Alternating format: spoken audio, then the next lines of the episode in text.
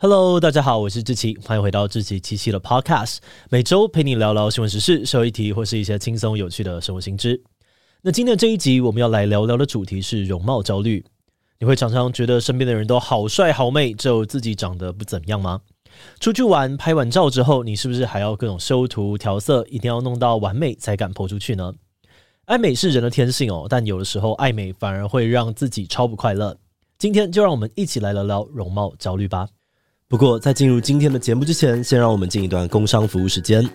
你有呕心沥血写好的小说，想要被更多人看到吗？台湾角川集团打造的小说平台卡多卡多佼佼者，不只让华文小说的作者们在平台上面连载取得分润，也让作品拥有签约跨界发展机会。他们还即将举办第二届卡多卡多百万小说创作大赏，提供给更多的作者能够被看到的舞台跟实际的支持。那比赛会从六月一号正式开跑，最大奖的奖金高达一百二十万元。只要你是用华文创作，不管是繁体或简体，也不限年龄、地区、国籍，通通都可以参加比赛。而且比赛的项目非常的多元，有奇幻、类型、BL、恋爱、短篇这五种小说的组别。除了高额奖金之外，大赏跟长篇首奖作品还保障出版，也都有机会改编成漫画化作品。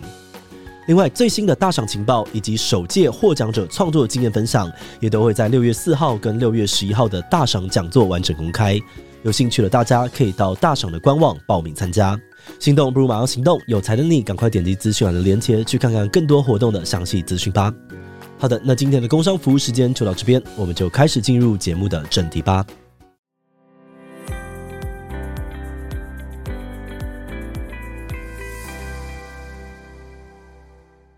说到外表好不好看呢？有些人打扮自己，单纯是觉得穿上喜欢的衣服，化上好看的妆，可以让自己更有自信，也更开心。但在另外一方面呢，也有些人哦是担心自己长得不好看，一定要化妆之后才敢出门，修图之后才敢 po 照片。那这种对于外表的担忧哦，就被称为是容貌焦虑。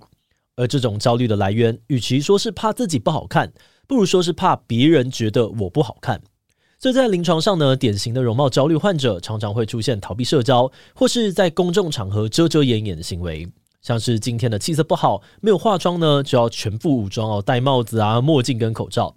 而患有严重容貌焦虑的人，因为不管再怎么样的打扮，都会对自己的外貌不满意，所以他们甚至会躲起来，不想要任何人看到自己。那也因为患者会躲避跟人接触，所以人们有时候会误以为他有社交恐惧症。但是，强烈的容貌焦虑其实更像是另外一种精神疾病，也就是身体畸形障碍症。像是有些人会一直觉得自己的长相怪怪的，就算别人看不出来，他还是会自己觉得奇怪。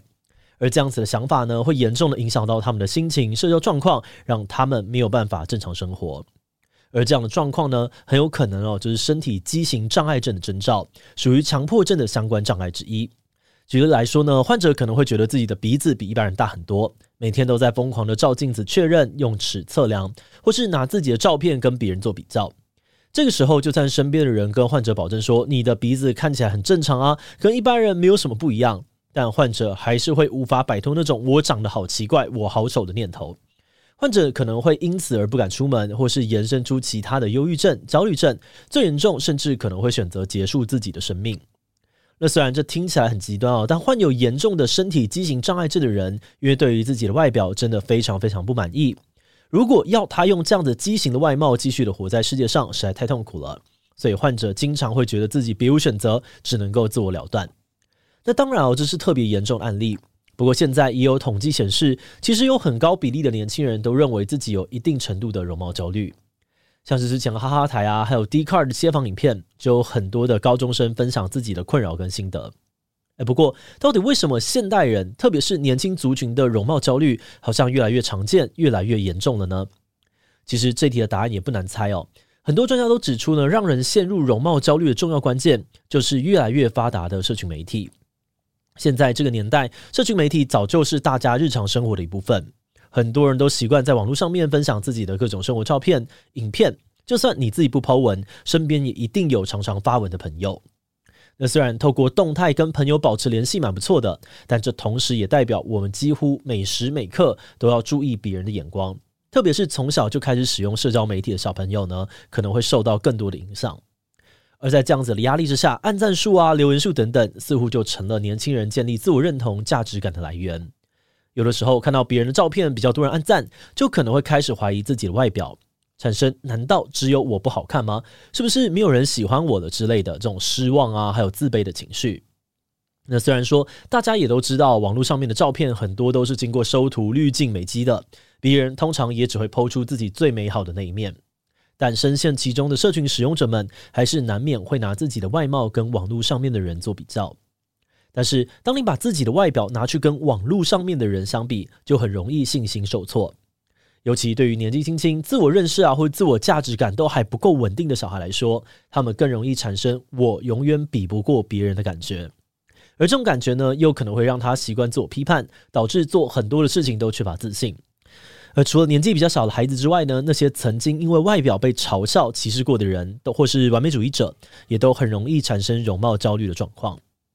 嗯，那既然容貌焦虑已经成为了现代社会的通病，那有没有什么方法可以让我们避免或舒缓这些焦虑呢？最多人建议的哦，其实就是直接面对，改善自己不满意的外貌特质。比如透过运动减肥、学化妆，或者找到适合自己的穿搭等等。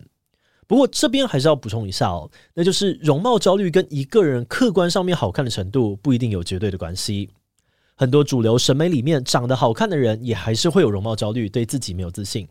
所以也有一些跟改变外貌比较无关的方法可以尝试看看，像是选择更健康的社交圈。比如说，你可以先问问自己哦，跟平常相处的这群朋友在一起，自己能不能够感到自在？如果没有刻意的打扮，也不需要担心别人对你的看法，那当然是最好的。但如果你可能有容貌焦虑的状况，那或许呢，你也可以想办法哦，避开那些喜欢酸言酸语，甚至是人身攻击的人。另外，你也可以试着从内在着手，增加自己对外表的自信。例如，你可以试着找出至少一个自己对外貌满意的地方，即使是很小的外貌特质也没有关系，像是头发很直啊、睫毛很长之类的都可以。然后每次看到镜子的时候呢，就逼自己专注看这些地方，渐渐的养成欣赏自己、喜欢自己的习惯。透过培养健康自爱的态度，那即便呢偶尔遇到没有自信的时候，你也比较不容易全盘的否定自己。那当然啦，这些话听起来都很简单，但是对于已经陷入严重的容貌焦虑的人来说呢，很常遇到的问题是，你不管怎么做，好像都无法舒缓焦虑。这种状况又该怎么办呢？如果今天你的容貌焦虑已经很严重了，那专家一般会建议你哦，要从压力的来源去判断下一步该怎么做。虽然前面提到的应对方法，像是减少社群使用、更换社交圈，多少可以减少负能量，但很多时候这种焦虑并不完全是因为你对自己的外貌不自信，而是对于自己的整个人，包含了经历、个性、外表等等的不自信。所以，我们这个时候呢，就必须要厘清自己焦虑的主因是什么。要是没有找到原因哦，反而会导致明明做出了改变，却完全没有用的结果。然后自己又反过来指责自己，陷入恶性循环。举例来说，有些研究就发现，身体畸形障碍症的患者呢，即使去整形，也没有办法缓解他们对于外貌的焦虑，甚至可能会越整越无法自拔。因为这些患者需要改善的，其实不只是外表，而是更深层的自我认知。所以，只有先厘清了问题的真正根源，我们才能够有办法做出有效的改变。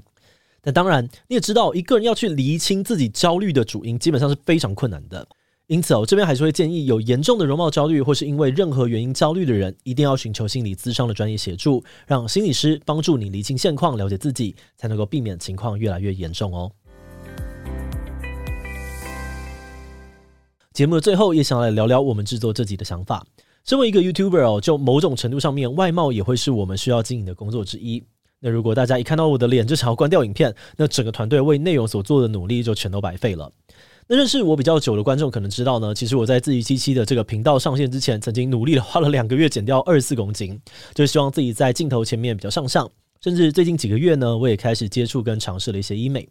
而在这个过程当中，我自己也亲身的体会到，同样是努力让自己外表变好看这件事情。但有不同的动机跟目的，就可以很大的影响自己的心情以及对于自己的评价。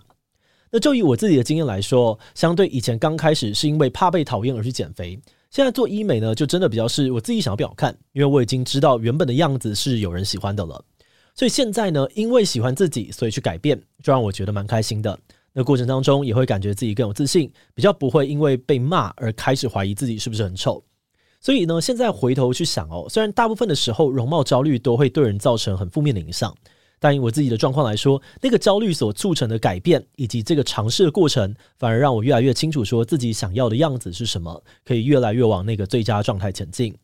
不过我同时也有意识到自己可能算是比较幸运的案例，原因是在于呢，我在开始调整外表之前，自己有先做过心理建设。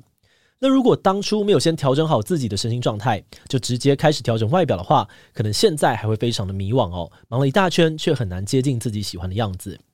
所以在这一集的内容的最后，我还是想要再次的提醒：如果你或是身边的朋友对于自己的外貌焦虑已经无法控制，会逃避社交，影响到日常生活的话，一定要先尽早的寻求专业人员的协助哦。好的，那我们今天关于容貌焦虑的介绍就先到这边。如果你喜欢我们的内容，可以按下追踪跟订阅。如果是对于这集容貌焦虑，对我们的 Podcast 节目或是我个人有任何的疑问跟回馈，也都非常的欢迎你在 Apple Podcast 上留下五星留言哦。那今天的节目就到这边，我们就下集再见喽，拜拜。